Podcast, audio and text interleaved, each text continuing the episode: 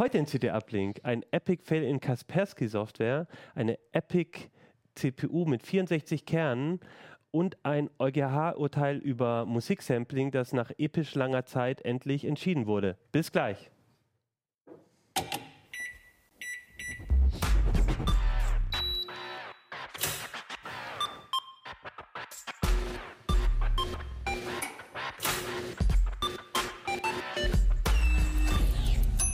CT Uplink.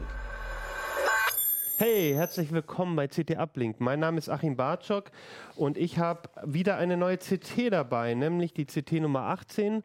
Wir sehen hier schon, äh, Titelthema geht es um Passwörter. Darüber reden wir nächste Woche, denn diese Woche haben wir drei epische Themen ausgesucht, wie ihr schon gehört habt.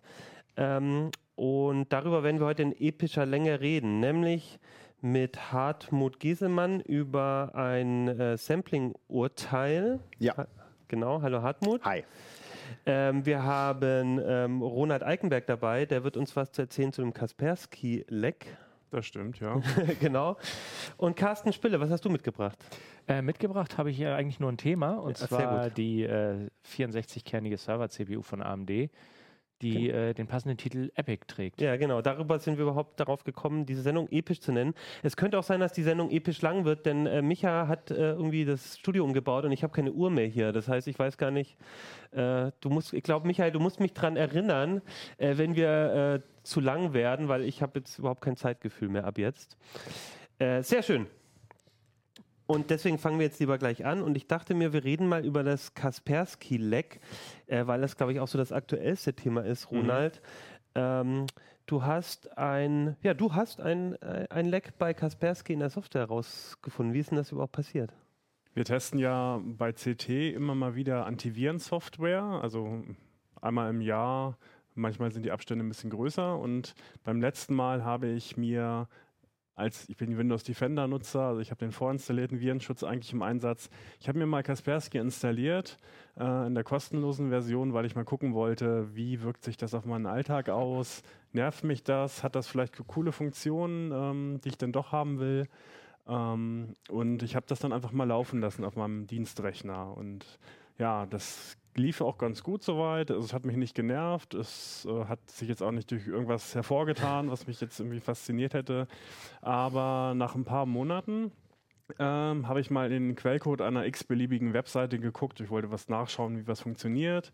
Und da ist mir so ein Codeschnipsel aufgefallen von Kaspersky offensichtlich. Also das ist so ein JavaScript, was da nachgeladen wird von einer Kaspersky-Domain. Und ähm, dann habe ich mal ein bisschen weiter geguckt auf anderen Webseiten und überall habe ich diesen Codeschnipsel halt wieder entdeckt, so dass ich dann irgendwann ja eigentlich mir ziemlich sicher war, dass das die Kaspersky Software ist auf meinem Rechner, die den Datenverkehr verändert. Und Das ja. heißt, die Software, also dein Kaspersky, immer wenn der Browser eine Seite aufruft, fügen die dem aufgerufenen HTML-Code im Browser dann noch was dazu? Oder wie, wie, wie kann ich das verstehen? Genau, die hängen quasi als Man in the Middle, wie wir das nennen, im Datenverkehr. Also alles, was sich nach außen geht und was zurückkommt, fließt eben durch die Kaspersky-Software. So soll es ja auch sein, weil es ist ja Virensoftware und der soll ja nachgucken. Lade ich mir gerade irgendwas, irgendeine Schadsoftware runter, das heißt, da, da, es macht Sinn, dass da Kaspersky dazwischen hängt, aber Ja, es machen viele so. Man muss es nicht unbedingt machen. Es ist Okay. auch diskutabel, ob man es machen sollte, aber das ist ein anderes Thema. okay.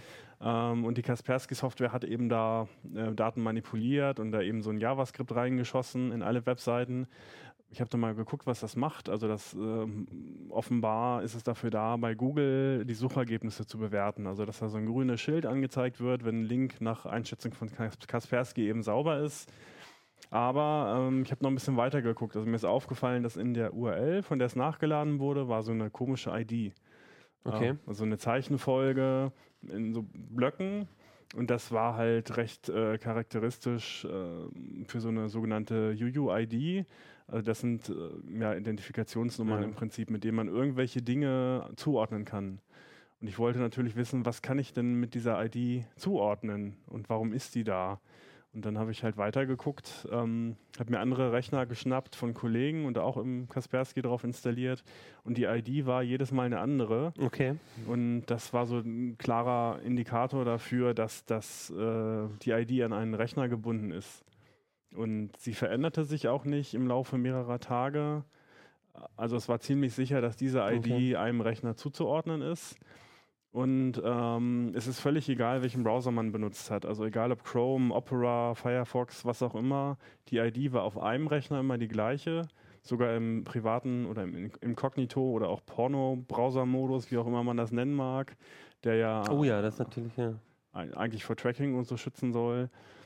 Ja, und dann. Ja, äh, und auch wenn man wahrscheinlich äh, jegliche Tracking-Cookies ausschaltet und sonst irgendwas, hast du ja wahrscheinlich immer noch diese Nach Nachbearbeitung quasi. Also Ja, das heißt, egal ja, was du tust, um anonym zu sein, hast du dann eine ID drin. Genau. Okay.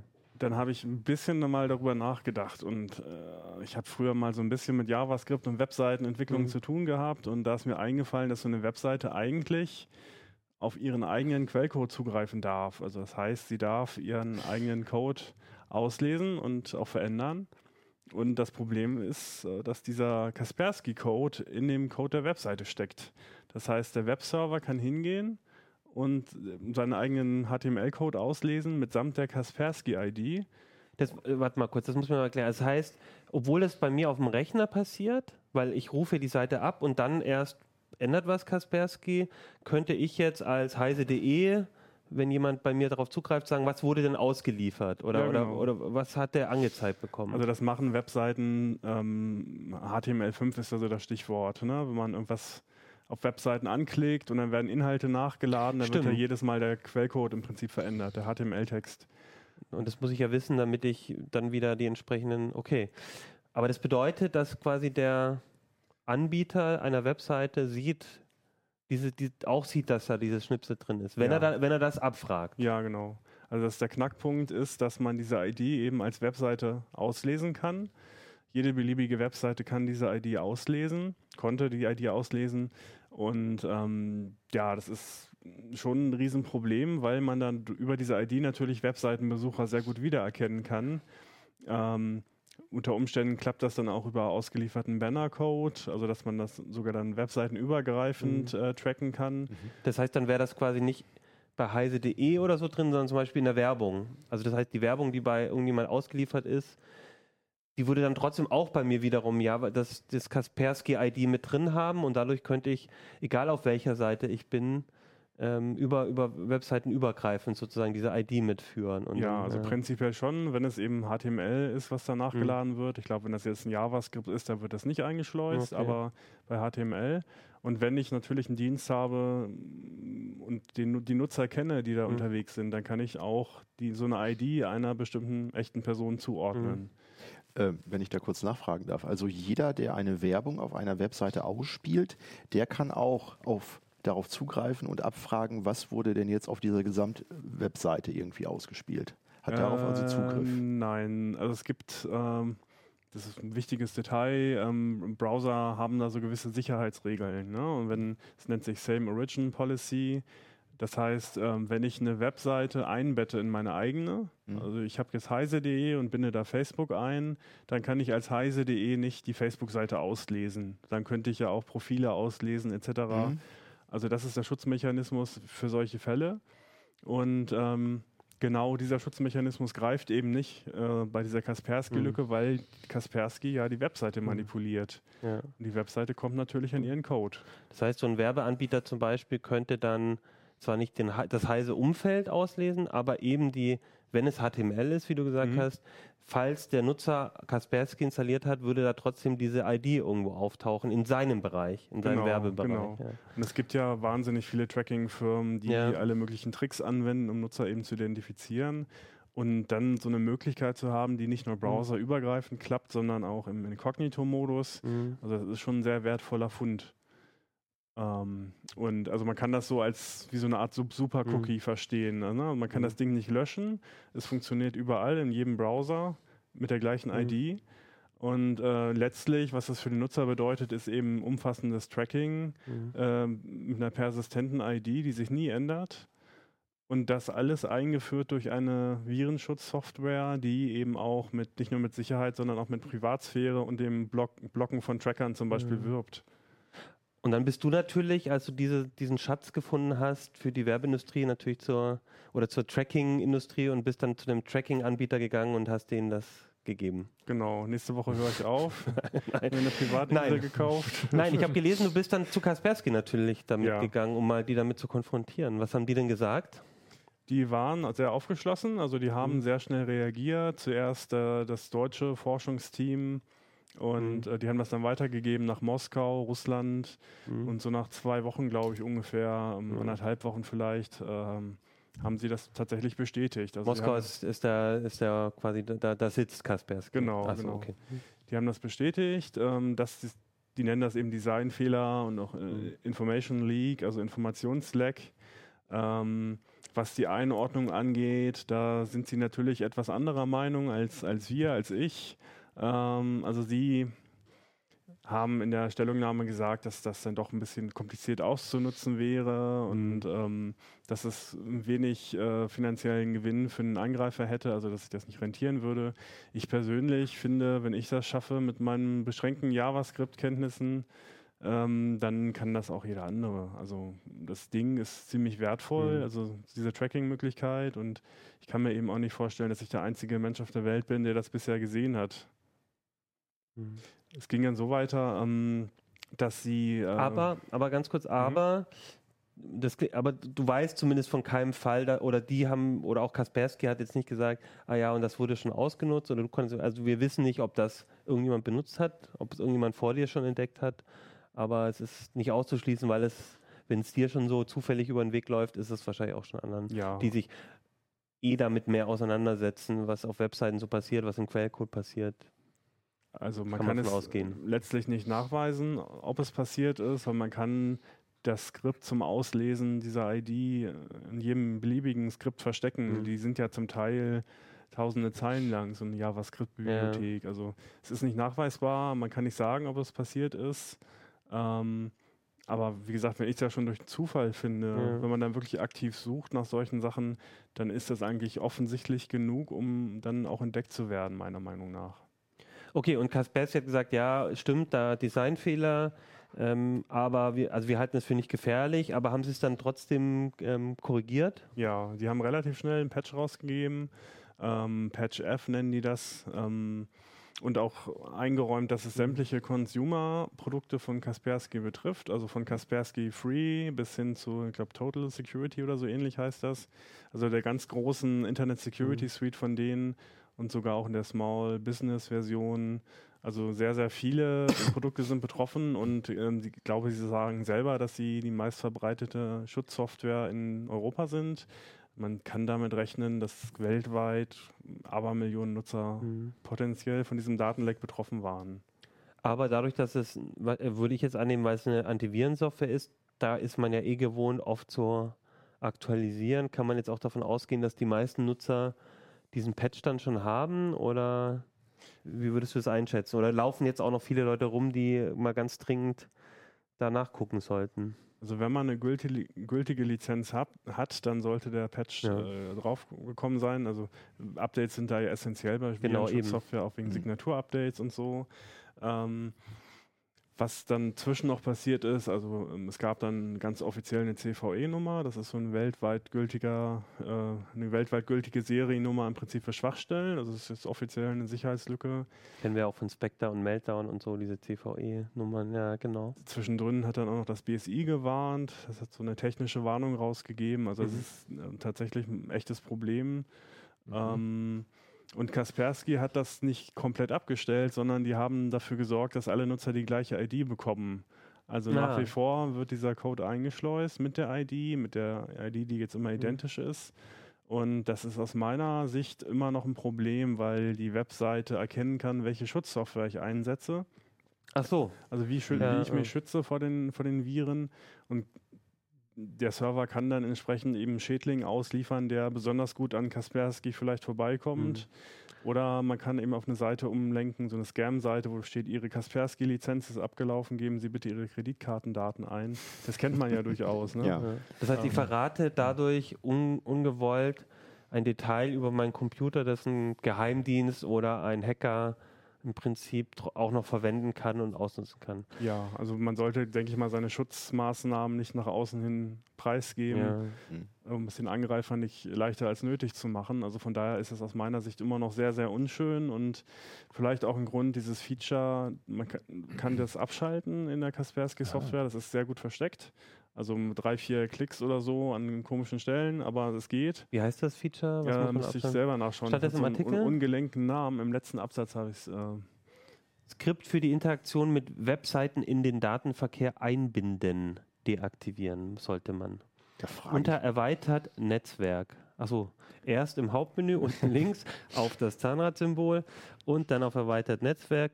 Vielleicht, wir haben es ja auch auf Heise Online, da steht jetzt bestimmt ja, drin. Vielleicht guckt okay. ihr einfach nochmal auf Heise Online auch rein. Ähm, ähm, da haben wir eine Meldung zugeschrieben, findet man, wenn man, glaube ich, Kaspersky bei Heise Online einklickt oder jetzt momentan ist ja auch ganz oben drauf. In den nächsten Tagen, denke ich mal, wird man das noch gut finden. Da steht es nochmal drin. Sollte man abschalten, habe ich, ich habe da selber eh keinen Nachteil, ne? Oder welchen Nachteil habe ich dann, wenn ich es abschalte? Naja, das Skript wird nicht mal eingeschleust. Ähm, Nein, welchen Nachteil habe ich? Also, also Vorteil, ist das, ne? habe ich da einen Nachteil? Wird mir dann irgendwas nicht mehr angezeigt? Irgendwie ja, die Schutzsymbole bei, bei Google, also dass da.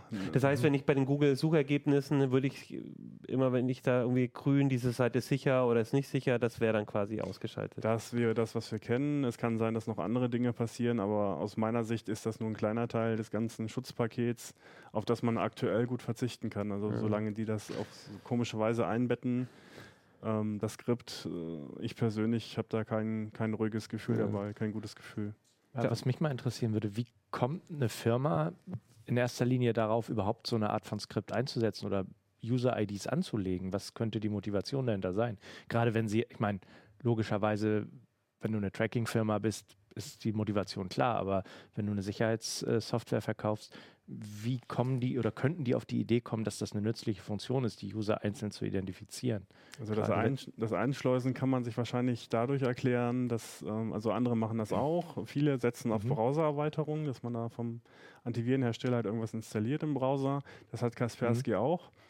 Ähm, aber es, es, scheint so eine Art Workaround zu sein für Fälle, in denen die Erweiterung nicht installiert wird. Also sie gehen mhm. dann an den Traffic ran, in dem sie ja eh drin sitzen und manipulieren die Webseiten, wenn diese Browser-Erweiterung, die das im Prinzip ähnlich macht, äh, nicht installiert naja. ist. Das mit den IDs fragst du mich ehrlich gesagt zu viel. Also es kann sein, dass sie versuchen, äh, Fremdzugriffe auf dieses Skript zu erschweren, indem sie halt mhm. diese ID zufällig generieren.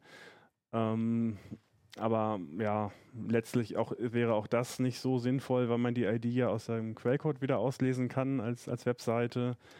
Ähm, also ist schwer nachzuvollziehen, ja, wie sowas passieren ähm, kann. Für mich, für mich ist es auch schwer mhm. nachzuvollziehen, wie, das, wie es überhaupt dazu kommen konnte. Also und Sie haben dir auch nicht gesagt, weshalb Sie die ID dann einsetzen, als du mit ihnen geredet hast. Ja, es ging wohl irgendwie darum, Anfragen zu identifizieren. Aber das Ganze ist ähm, zum technischen Hintergrund, also das ist eine Art lokaler Server, der da läuft und dieses Skript wird von diesem lokalen Server geladen und mhm.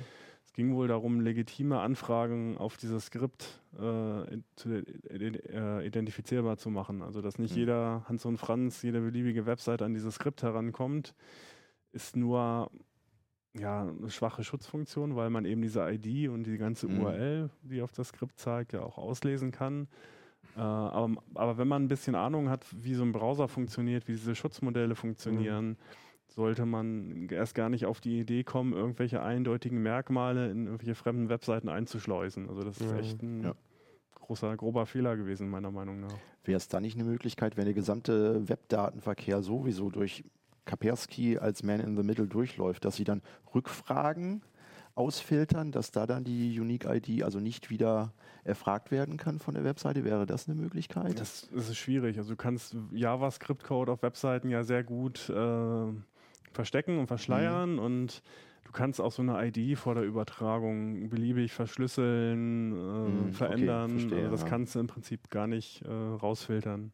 Oder könnten Browser, wenn sie jetzt einen äh, Inkognito-Modus haben, da einfach diese Funktion, dass die Webseite abfragen kann, was wurde denn da ausgespielt, dass das einfach in dem Inkognito-Modus dann nicht möglich ist, wäre das eine Option? Dann würden wahrscheinlich die meisten Webseiten nicht mehr funktionieren. Also mhm. was wie Facebook oder, oder auch andere Seiten, wo man halt scrollt und es werden Inhalte nachgeladen. Ähm, all solche Dinge würden nicht mehr funktionieren. Aber ich habe mir auch, also da, ich, als ich den Artikel gelesen habe, habe ich mir auch überlegt, äh, also erstmal habe ich mir überlegt, okay, ich glaube, ich muss echt mal bei mir auch mal einfach in den Quellcode angucken. Also ich gucke da auch tatsächlich an manchen Stellen öfters mal rein.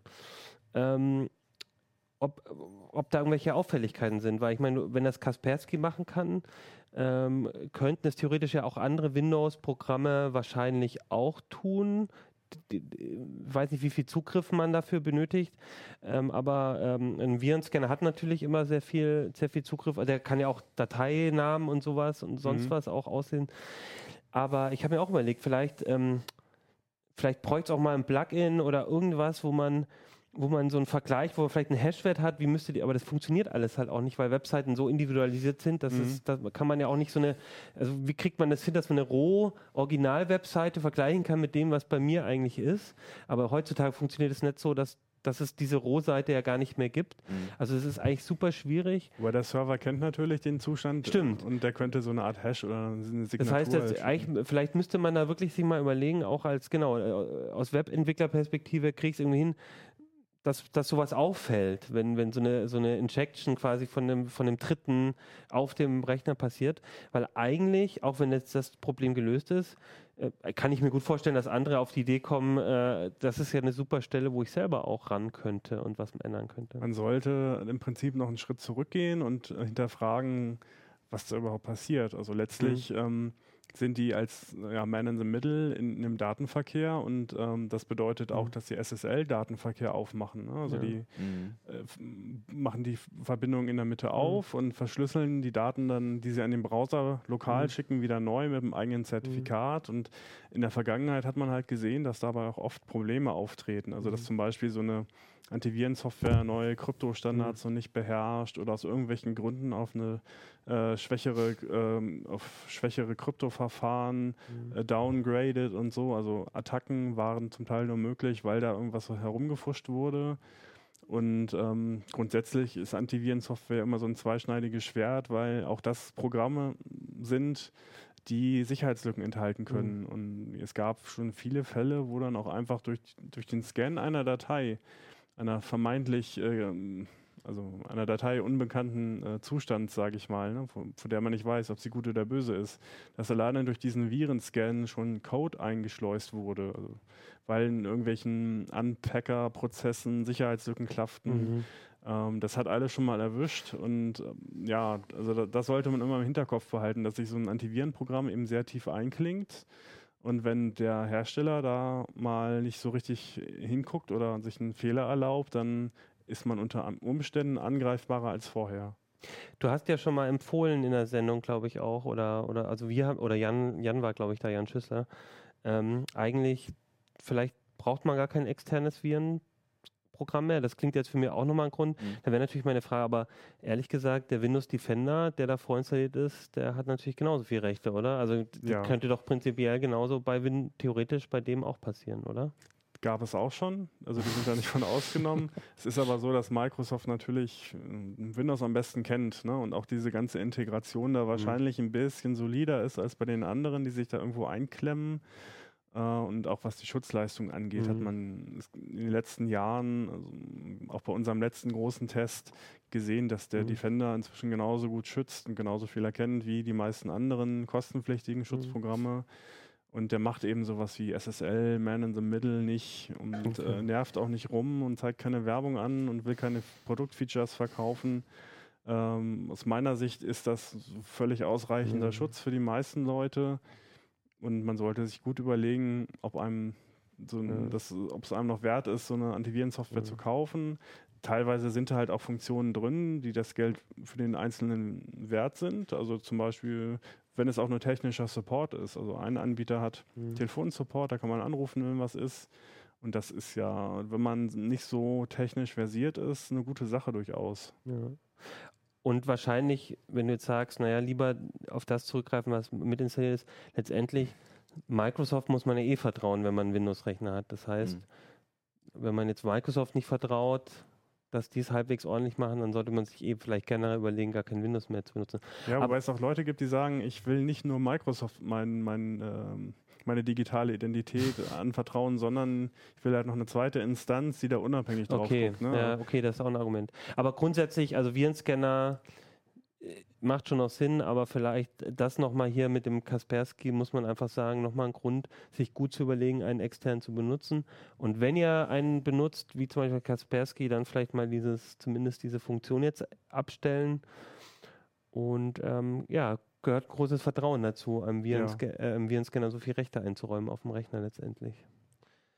Gut, dann danke für den Einblick und ähm, danke äh, auch dafür, dass, dass du die Lücke gefunden hast, weil das ist ja letztendlich, ich glaube, ich weiß, was ganz wichtig ist, wo wir nicht wissen, ob da vielleicht lange Zeit viele Leute ähm, enttarnt wurden im Netz über diese ID. Ähm, ich würde gerne zum nächsten Thema kommen, nämlich zu den ähm, äh, CPU, CPUs von AMD mit 64 Kernen. 64 Kerne braucht man, denke ich jetzt mal, vor allem auf Servern. Ja, Und das, Das ist, äh, ist- deswegen, genau, es geht um eine Server-CPU. richtig. Ähm, da hat sich richtig viel getan. Also AMD und Intel sind ja, haben wir jetzt auch viel schon drüber geschrieben, Intel ist ganz schön angegriffen ähm, im Consumer-Bereich.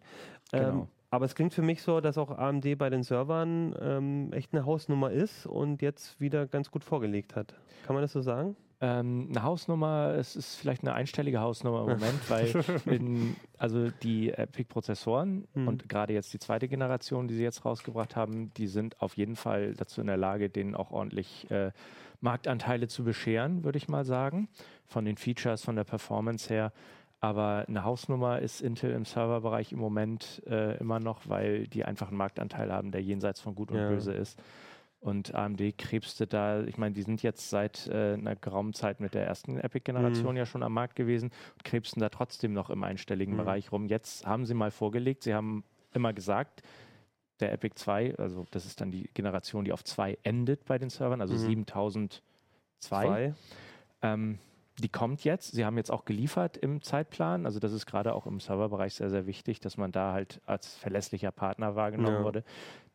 Das ist auch einer der Gründe, warum Intel halt äh, da noch so einen hohen, hohen Marktanteil hat. Es gibt da so ein Sprichwort, no one ever got fired for buying Intel. Mhm. Und das ist da halt auch immer noch die Wahrheit. Und deswegen muss AMD da wirklich auch vorlegen, um da überhaupt einen Fuß in die Tür Mhm. zu bekommen, die Tür jetzt mal einen Spalt weiter aufzubekommen. Ja, den Spruch kenne ich auch noch mit IBM, glaube ich, ne? oder? Aber Kenn ja, ich, Intel ja. ist halt so eine Firma, wo genau, äh, geh kein Risiko ein, äh, kauf das, Intel, das dann ist immer, gut. ist immer gelaufen. Okay, aber nichtsdestotrotz, also AMD hat da durchaus äh, Ambitionen und Ja, du hast jetzt auch diese neue Generation getestet und vielleicht kannst du mal erzählen, also ähm, also erstmal, was ist überhaupt bei so einem Test wichtig? Also da wirst du ja wahrscheinlich anders rangehen, als wenn du jetzt einfach eine, eine CPU für deinen für, deinen, für den optimalen PC testest. ne? auf jeden Fall. Also, Also, was ist da wichtig? es gibt ein paar Parallelen, also zum Beispiel die, die Basisarchitektur von äh, den neuen Epics äh, ähnelt der von den Ryzen 3000. Also AMD hat auch dieses sogenannte Chiplet-Design benutzt. Also sie haben einen I.O.-Die, wo die Speichercontroller und äh, diese Verbindungsgeschichten Mhm. alle drin sind. Und drumrum auf dem Package sind halt sehr viele kleine Prozessoren, also bis zu acht jetzt Hm. in Die den Server. äh, jeweils- Spezialaufgaben übernehmen. Nee, nee, das, das sind quasi die Compute-Kerne. Das sind die, die, so. die x86 Hm. Rechenwerke im Prinzip mit den ganzen Caches und so. Die sind sozusagen ausgelagert und aufs, aufs Wesentliche reduziert. Mhm. Und davon verbauen sie dann halt je nach Anforderungen im, im Ryzen 3000 ein bis zwei und in den, in den Ach so. Epics bis zu Hm. acht Stück drumrum. Und das ist also quasi das Design. äh, Das ist das Design, ist jetzt genau. ein ähnliches Design. Davor, das, Mhm. das ist es noch ähnlich. Genau, und ansonsten hat sich, äh, tut sich da also äh, wahnsinnig viel. Also 64 Kerne ist ungefähr ziemlich genau das Doppelte, was in der Mhm. x86-Welt bisher möglich war. Das kam auch von AMD, also die Mhm. erste äh, Epic-Generation, die hatte 32 Kerne. Ähm, Mhm. Jetzt 64 mit Hyperthreading, beziehungsweise bei AMD heißt es natürlich nicht Hyperthreading, sondern SMT, Simultaneous Multithreading, ähm, sind es dann 128 Threads pro Kern. Wir haben einen zwei-Sockel Rack-Einschub getestet, der nicht, pro, zwei nicht pro Kern, sondern pro. Also 64 Kerne macht Pro- 128 Threads. pro Prozessor, genau. So. Genau, und wir haben ein Zwei-Sockel-System getestet, wo zwei von diesen Prozessoren Mhm. sind, also 256 Passend. Threads. Ähm, da laufen natürlich ganz andere Sachen drauf und Mhm. sollen auch ganz andere Sachen Mhm. drauf, drauf laufen als unter äh, im Desktop oder auch in, selbst in Workstations. Also da muss man mit ganz anderen äh, Messmethoden auch rangehen.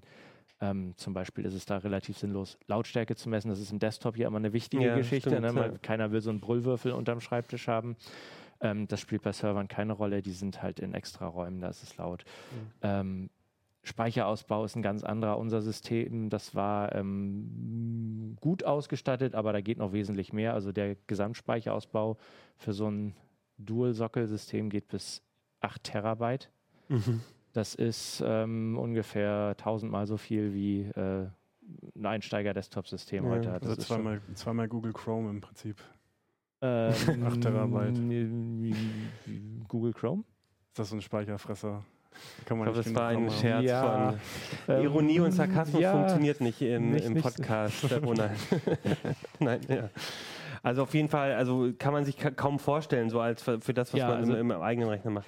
Der, Witz Mhm. ist, äh, was, was wir uns auch kaum vorstellen konnten. Wir, also normalerweise laufen Mhm. solche Servertests natürlich unter Linux, weil das ist das Betriebssystem der Wahl für Server. Wir wollten auch mal den Windows-Server testen. Der braucht allerdings noch einen Patch, der startet nicht, wenn Der du mehr als gar nicht. 192 Threads hast. Mhm. Da ist Microsoft offensichtlich auch etwas überrascht gewesen und haben das nicht rechtzeitig fertig bekommen. Okay. Okay, und dann, aber dann macht ihr aber so Benchmarks und so. Ja, das ist so genau. das Typische, was man auch macht. Oder gibt es dann auch, gibt's auch nochmal spezielle Server-Benchmarks, die Es- besonders, oder geht es da vor allem um möglichst viele Threads gleichzeitig laufen Das, lassen? ist, das oder? ist die Schwierigkeit. Also äh, normale Benchmarks belasten so, äh, weiß ich nicht, 16 bis 32 Kerne Mhm. möglicherweise im, im Desktop-Bereich. Und da kommt man natürlich bei Servern nicht weit Mhm. mit. Da braucht man also Sachen, die, die deutlich mehr skalieren. Da haben wir äh, zum Beispiel Durchsatzmessungen gemacht mit Flops. Das Mhm. äh, berechnet, äh, also das zeigt den kompletten Rechendurchsatz an. Da ist äh, AMD jetzt auch weit vorne vor Intel. Ähm, Blender kann zum Beispiel, das ist ein 3D-Rendering-Programm, da werden, kann man auch Filme, animierte Filme mit erstellen zum Beispiel. Das kann auch sehr gut mit sehr vielen Threads umgehen und da äh, zeigt sich halt äh, doch der Vorteil von sehr, Aber sehr vielen Threads. Würden gerade bei, bei Filmsoftware und so weiter, Mhm. würde man da nicht so rechenintensive Aus Aufgaben dann auf die GPU dann auslagern oder wie ist das im Serverbereich? Kann man machen, aber ähm, soweit ich weiß, ist bei Blender noch nicht der komplette Funktionsumfang im GPU-Renderer, ich glaube Cycles heißt der, Mhm. ähm, ist der, glaube ich, noch nicht komplett drin. Ähm, und von daher nutzen viele noch die CPU. Aber klar, das geht natürlich auch. Man kann Mhm. viele, viele Aufgaben, also auch gerade im Bereich der KI-Geschichte, da wird ja auch viel im, auf Beschleunigerkarten ausgelagert, wenn es jetzt nicht gerade um, um latenzarmes Inferencing geht. Ähm, da haben die Epics jetzt auch eine neue Funktion, eine neue Funktion ist, ist untertrieben. Ähm, dadurch, dass die PCI Express 4.0 unterstützen, Mhm. übertragen sie halt pro, pro Lane zum, zu Beschleunigerkarten auch doppelt so viele Daten, wie das bisher der Fall war. Mhm. Das ist natürlich für große Datensätze sehr, sehr wichtig, die oft auch an diesen Durchsatz gekoppelt waren. Und auch für Storage-Systeme ist das sehr interessant, weil NVMe-SSDs sind auch im Serverbereich auf vier Lanes beschränkt. Mhm. Da war bis jetzt bei 4 GB pro Sekunde Schluss. Jetzt gibt es PCI Express 4.0, Mhm. sprich doppelter Durchsatz. Und es gibt auch schon die ersten SSDs, die da rankommen. Und auf Flash Memory Summit sind auch viele angekündigt worden schon. Wenn ich jetzt so ein, also wer, wer ist denn die Zielgruppe, sag ich mal? Also wer, wer hat ein, also ne, ich könnte jetzt sagen, Mhm. ja, ich habe jetzt eh schon meine Server, äh, Serverfarmen, irgendwie, ich habe irgendwie ähm, alles ausgestattet. Also wo, wo ist jetzt der Vorteil, auf, auf das umzustellen? Also für wen ist das Mhm. besonders interessant? Kann man das so sagen? Also erstmal ist es natürlich für Leute interessant, die ein begrenztes äh, Budget, was, was äh, Stellfläche oder Hm. ähm, Ist einfach Kühlungskapazität einfach- Du, man kriegt halt pro Rack oder pro Flächen- oder Volumeneinheit Ja. doppelt so viel Leistung Ja. raus. Was noch spannend ist, ähm, dadurch, dass die Kernzahl sich jetzt verdoppelt hat, ähm, kann man im Prinzip von früheren zwei Sockelservern die Rechenleistung auf einen Sockelserver Mhm. erwarten. Also man bekommt quasi die Leistung von zwei Sockeln in einem Sockel, Mhm. wenn man denn möchte. Und das ist halt für Leute wieder interessant, die Software einsetzen, also Administratoren, Rechenzentren, die Software einsetzen, deren Lizenzkosten pro Sockel berechnet wird. Die würde sich dann ja glatt halbieren, Ach so. wenn man sagt, ich komme mit der Rechenleistung, die ich habe, aus, kann aber die Sockelzahl halbieren, hat man dann entsprechend man- auch halb so viele ja. Software-Lizenzkosten. Und die sind im Serverbereich teilweise ganz schön äh, bedeutend. Also Ja. da fällt es vielleicht schon nach kurzer Zeit auf, dass man die Hardware getauscht hat. Das heißt, man kann, es könnte Modelle geben, also, weil ich stelle mir vor, Mhm. normalerweise tauscht du in, in dem Bereich erst die Hardware aus, wenn die alte so langsam einen Geist Genau, aufgibt. wenn sie, wenn sie abgeschrieben Genau. ist oder Aber wenn, ich- wenn du wirklich neue, neue Anwendungsgebiete hast, wo du wirklich Genau. deutlich mehr rechnen Aber da könnte es tatsächlich auch sein, dass sich so dann auch über solche Sachen die Kosten auch wieder relativ bald amortisieren. Das kann durchaus passieren, ja. Ja. Also das muss, kommt natürlich auf die Software an, wie da die Lizenzkosten Mhm. sind, aber Ist es denn günstiger, um sich zwei von den, also einen, einen 64-Kerner hinzustellen als zwei 32-Kerner mit ähnlicher Ausstattung?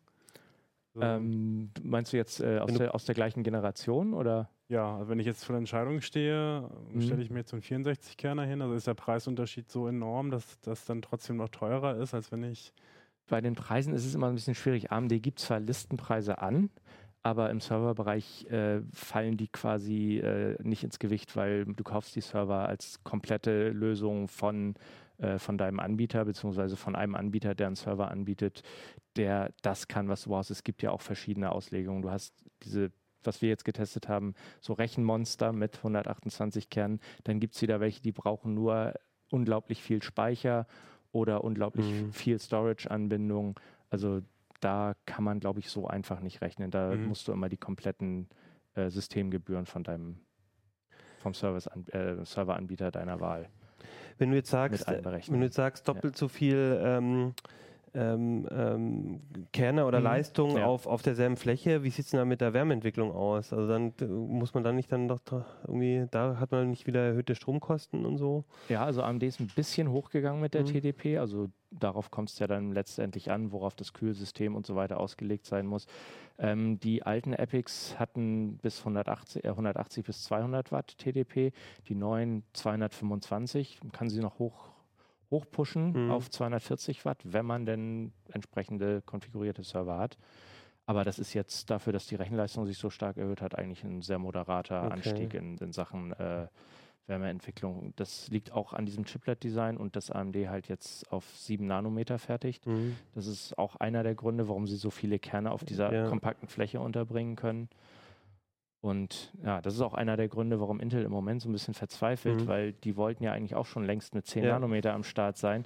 Das kommt jetzt so langsam ins Rollen äh, bei, bei Notebooks, aber Serverprozessoren in der, in der Preislage bzw. in der Fertigung äh, sind wohl nicht vor nächstem Jahr zu erwarten.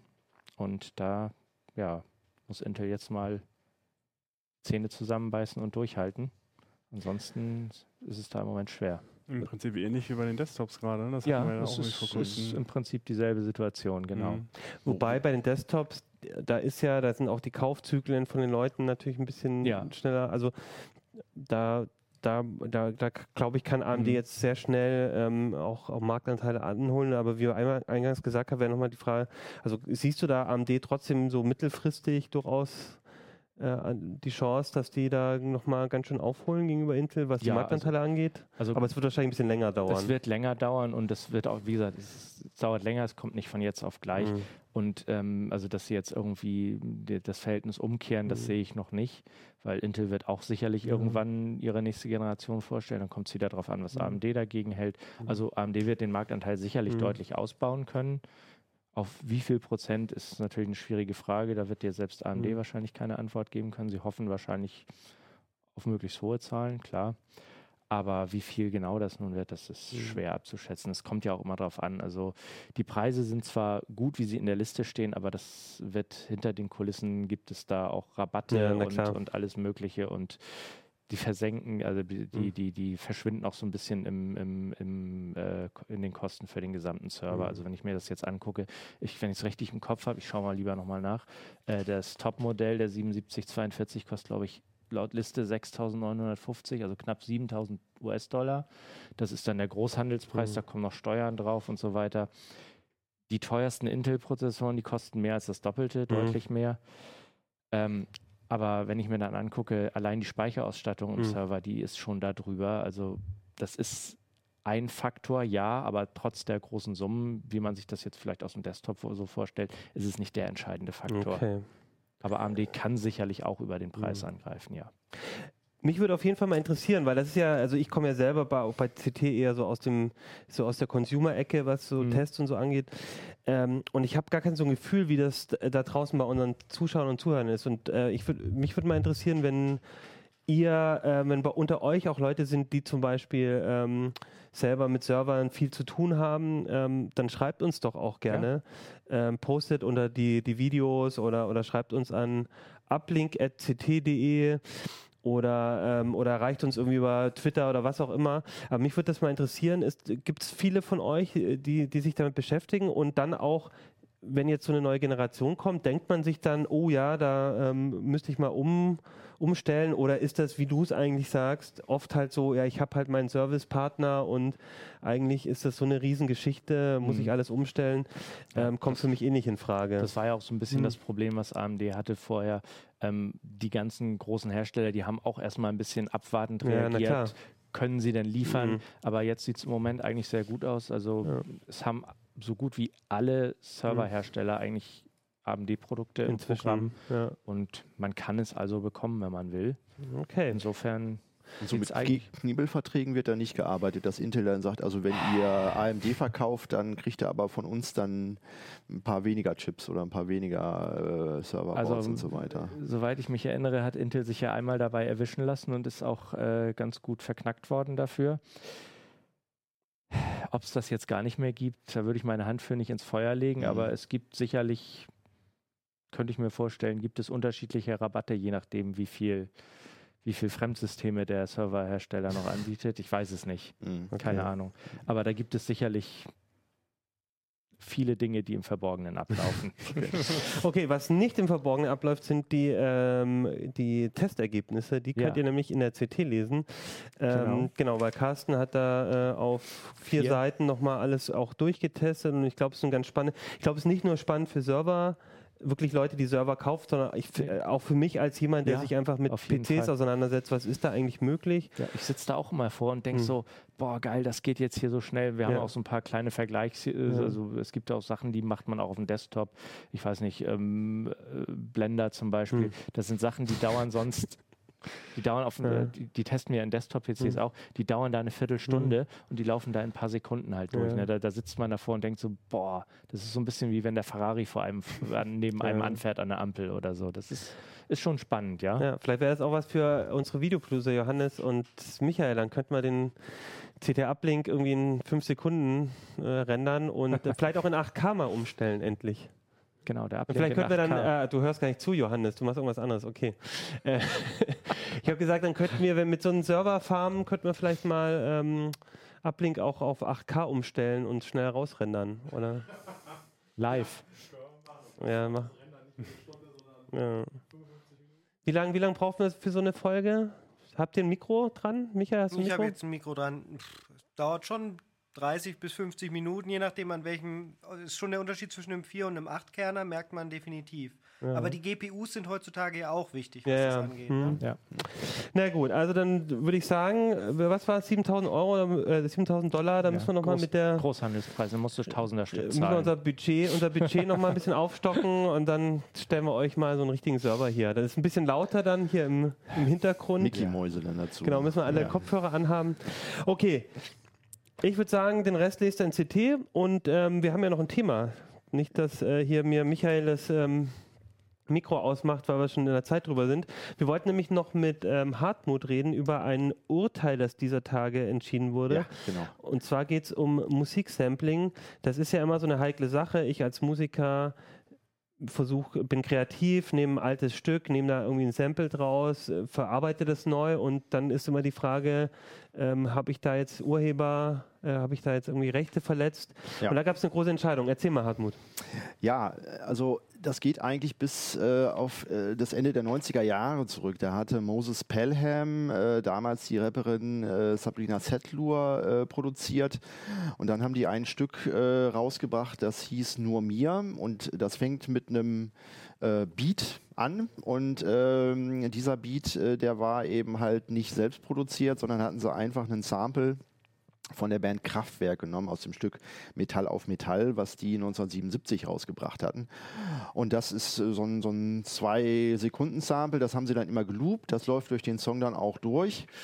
Und dann hat sich aber der äh, Kraftwerk, äh, einer der Kraftwerkmenschen, Ralf Hütter, dann äh, beschwert, äh, er wäre ja nicht gefragt worden und äh, Moses Pelham musste dann das Stück dann vom Markt nehmen und hat dann auch gerichtlich dagegen geklagt, weil er gesagt hat, hey, im Hip-Hop, da ist Sampling, das ist sozusagen ähm, der künstlerische Prozess, ohne den Hip-Hop eben halt gar nicht funktioniert.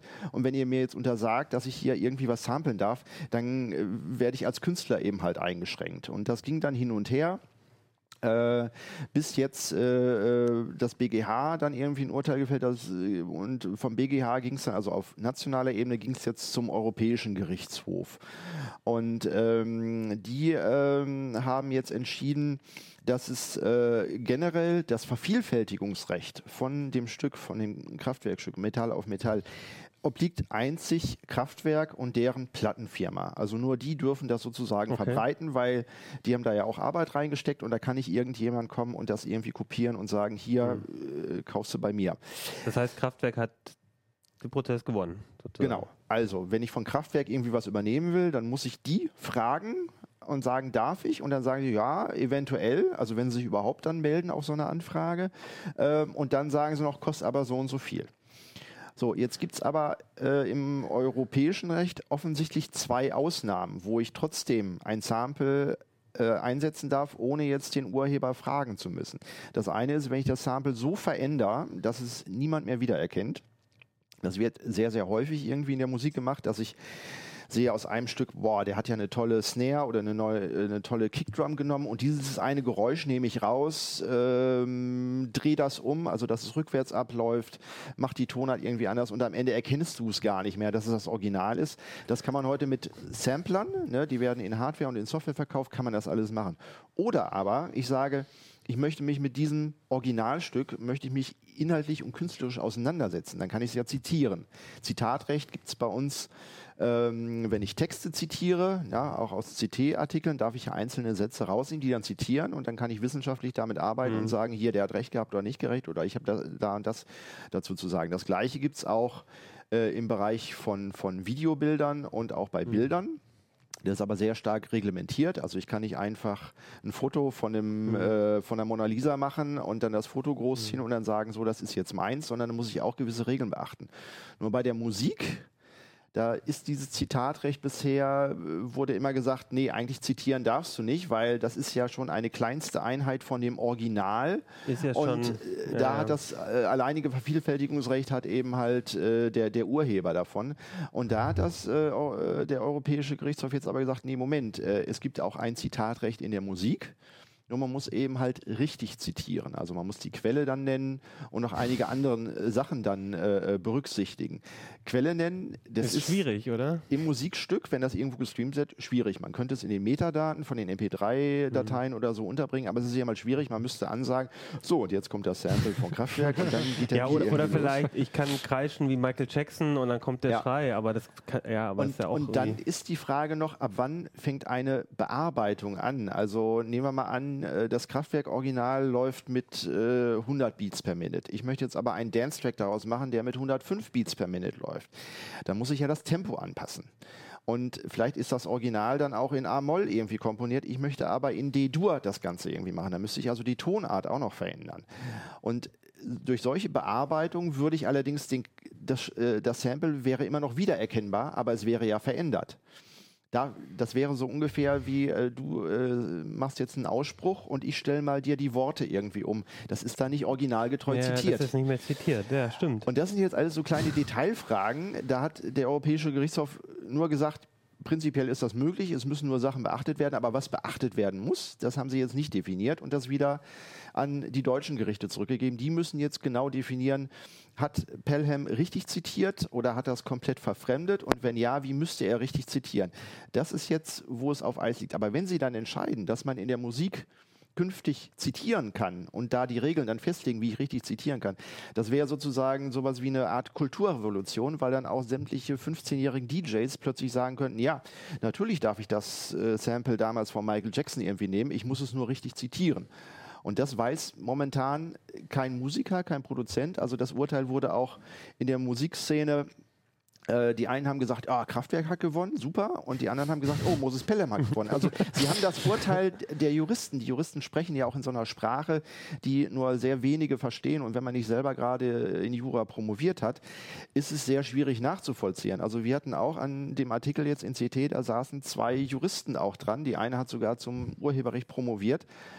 Und es war dann aber schwierig, das irgendwie alles auseinander zu klamüsern, weil da dann auch Begriffe wie Sampling und Remix und es ging alles ein bisschen durcheinander. Und da müssten sich eigentlich mal Musikproduzenten und Juristen zusammentun und dann gemeinsam ähm, ja, einen Gesetzestext oder Vorgaben sich überlegen, die A, jeder versteht, der jetzt irgendwie zu Hause selber am Mischen ist und was dann auch praxisrelevant ist. Weil es gab beispielsweise bisher im Urheberrecht den berühmten Paragraphen in Deutschland, Paragraph 24. Der hat gesagt, wenn ich ein Bild habe oder ich habe mehrere Bilder, ich mache daraus eine neue Collage, dann mache ich ja äh, quasi schaffe ich ein neues Ja, Werk, Kunstwerk, ja. ein neues Kunstwerk. Und dann muss ich nicht jeden Fotografen von äh, jedem Ausschnitt, was ich da für die Collage nehme, den muss ich nicht um Erlaubnis fragen, weil dann werde ich ja nie fertig mit meinem Mhm. Kunstwerk.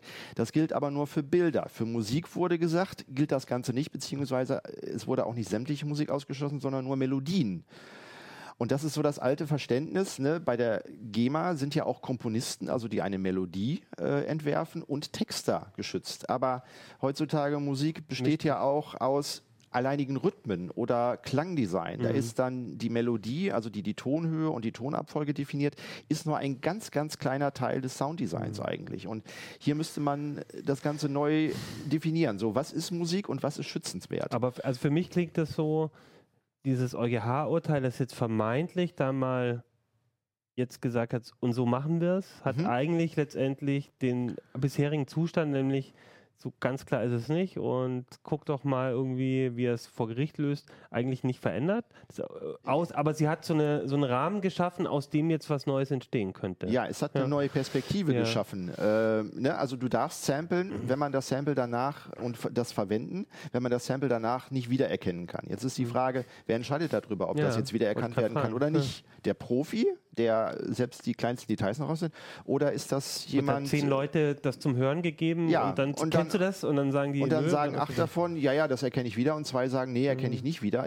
Das ist die Frage, wo Mhm. Okay. macht man da die Grenze? Und Aber- dann beim Zitieren. ne? Ja, aber grundsätzlich, äh, also jetzt machen wir mal den, das jetzt nur theoretisch, äh, wie du es gesagt hast, re- zitieren.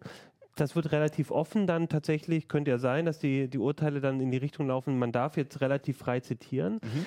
Ähm, inwie, du hast gesagt, das wäre so eine Kulturrevolution. Kannst du vielleicht nochmal sagen, das würde dann quasi, also wo siehst du da die Chance, dass dann als Musiker hast du einfach mehr freie Möglichkeiten, Musik zu, zu nutzen? Also das wäre wär eine Chance, die du da siehst. Also oder? bisher haben ja Möglichkeiten, Songs zu veröffentlichen, wo dann äh, Material von alten Klassikern, von alten Soul-Stücken irgendwie drin Mhm. ist. Das haben nur ganz wenige Profi-Bands, weil ich muss, äh, um, um das dann selber veröffentlichen zu können, muss ich ein sogenanntes Sample Clearing machen. Da beauftrage ich eine äh, äh, ähm, einen Juristen oder eine ganze Kanzlei damit zu herauszufinden, wer hat die Rechte an den Samples, Ja. die ich verwendet habe und dann wie viel kostet es mich, wenn ich dieses ver äh, verwenden darf. Ne? Einige Künstler sagen oder Urheber sagen auch, nee, nee, darfst du gar nicht verwenden. Andere halten die Hand auf und sagen, ja, darfst du verwenden, kostet aber 100.000 Euro. Dann kann man sich überlegen, macht man das oder macht man das nicht. Und wenn man jetzt sagen würde, nee, es gibt den Bereich des Zitats, äh, da ist die Frage, wenn ich aus einem alten Stück einen Rhythmus nehme und ich lasse den als Loop durchlaufen und rappe darüber, ist das dann noch zitiert? Interagiere ich dann mit diesem einem Rhythmus oder nicht? Und das sind jetzt Fragen, die die äh, Richter in Deutschland oder dann europaweit dann auch, es muss ja einheitlich für Europa dann gelten, dann mal definieren müssen. Ähm, Aber fändest du als, als Musiker, also fändest du es gut, wenn quasi das sich mehr öffnen würde? Ich meine, das, äh, man, kann, man verdient ja vielleicht auch als guter Musiker dann weniger Geld mit solchen Samples. Oder, ähm, oder sagst du, das ist so ein Kreativitätsschub, das wäre super? Oder? Also ich denke, jeder Produzent und jeder Musiker hat heutzutage der, also sämtliche Musik wird am Rechner eigentlich produziert, mhm. die auf CD oder als Stream irgendwie rauskommt. Mhm. Und jeder hat auch irgendwo da einen, einen Sampler irgendwie vorgesehen. Und wenn klar ist, äh, wie in der Fotografie und bei Bildern und bei Texten auch. Es gibt Regeln für das richtige mhm. Zitat, mhm. dann darf ich das irgendwie einsetzen. Und durch ein Zitat, das ist bei Texten ja so, wird das Original dann auch bekannter.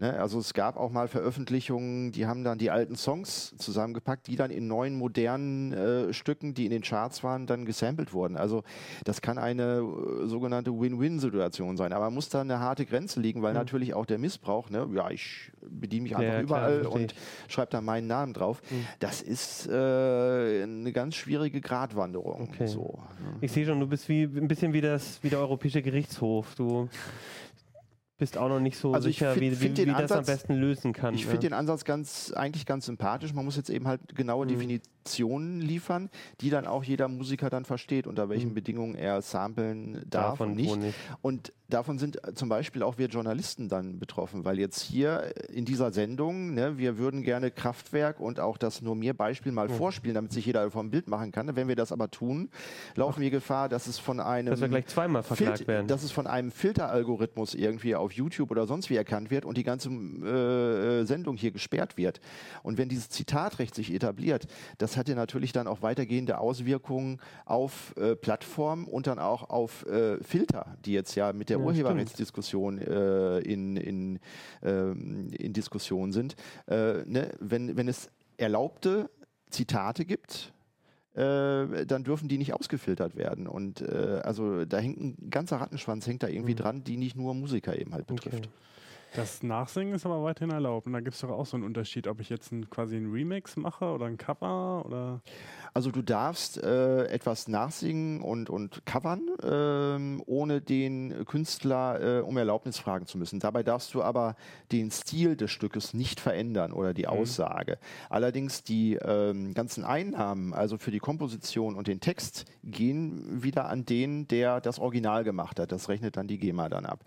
Ähm, wenn du einen Remix machst, dann brauchst du ja die Originalaufnahmen. Das, da geht es mhm. dann nicht an das, was die GEMA abdeckt, sondern an das Leistungsschutzrecht. Das wird über die GVL gehandhabt. Das heißt, da musst du an die Plattenfirma herantreten mhm. und sagen, hier darf ich die Originalspuren irgendwie bekommen. Sagen die meistens dann irgendwie nein. Und so ein Remix ist ja auch kein neues eigenständiges Werk, sondern nur mhm. eine Variation eines Originals. Und das ist dann wieder eine ganz andere Baustelle. So. Ja. Also ich habe eine Entscheidung getroffen, an, also ich habe eine ganz klare Entscheidung getroffen, anders als das Europäische Gerichtshof. Ich habe mich gerade entschieden, nicht Musiker zu werden. Ich glaube, mir ist das alles immer noch ein bisschen zu kompliziert. Aber schade eigentlich, weil eigentlich wäre es schöner, wenn das ein bisschen einfacher wäre. Und trotzdem bleibt jetzt die Hoffnung, dass vielleicht der Weg jetzt zumindest geöffnet ist, um da mal ein bisschen ja, Klarheit zu ja, schaffen. Ja, Sie ist aber noch nicht ganz da. Okay, ich würde sagen, jetzt haben wir über Musik geredet, wir haben über wirklich Hardcore, Hardcore ähm, ähm, PC-Technik geredet, wir haben über Security geredet und ich würde sagen, ähm, damit reicht das auch für heute. Wir haben eine schöne Sendung gehabt. Falls ihr sagt, die Themen haben euch alle nicht interessiert und ihr seid immer noch da, würde ich euch empfehlen, nächste Woche oder je nachdem, wann ihr es hört, diese Woche, also ab, was haben wir denn, äh, ab, ab Mitte August, irgendwann, wenn die Gamescom losgeht, vielleicht sagen wir so, wenn die Gamescom losgeht, werde ich hier bei uns im Channel auf Heise Online und auch auf YouTube ähm, verschiedene Videos sehen zur Gamescom, denn Michael, unser Videoproducer unter anderem, ähm, wird ganz viel, hallo Michael, ähm, wird ganz viel dazu machen bei uns im Channel. Ich denke mal, es wird darum gehen, neue Spiele, ein bisschen was berichten, ein bisschen was zeigen. Und ich glaube, es wird sehr interessant. Ab Dienstag, habe ich mir sagen lassen. Also einen Tag bevor die Gamescom losgeht, ne, Michael? Genau, also wir sind dann ab äh, Montag da, dann die GDC fällt diesmal ja leider aus. Aber ähm, danach sind äh, Keno vor Ort, der Martin Fischer ist dabei. Also wir haben schon ein ganz gutes Team da, werden über die neuesten Spiele berichten und auch zwei Tagesrückblicke am Abend sind durchaus zu erwarten, wo wir euch berichten, was mit Cyberpunk äh, Elder Scrolls 6 und Co. so alles passieren wird. Vielleicht kommt ja auch ein neues Siedler, das ist ja hier immer sehr beliebt. Okay, ja, Cyberpunk kommt doch erst nächstes Jahr oder so, ne? Oder übernächstes? Nächstes Jahr. Ja. Nächstes. Da freue ich mich schon drauf, aber das machen wir dann nächstes Jahr in der Sendung. Ähm, und dann würde ich sagen, tschüss für heute schaltet nächste Woche wieder rein, entweder zur Gamescom oder aber auch zur CT Uplink, denn nächste Woche erklären wir euch, wie ihr all diese blöden Passwörter loswerdet, nie wieder euch ein Passwort merken müsst und dann ohne Passwörter äh, ein schönes, komfortables und sicheres Leben im Internet führt. Bis nächste Woche. Ciao. CT Tschüss. Uplink. Ciao.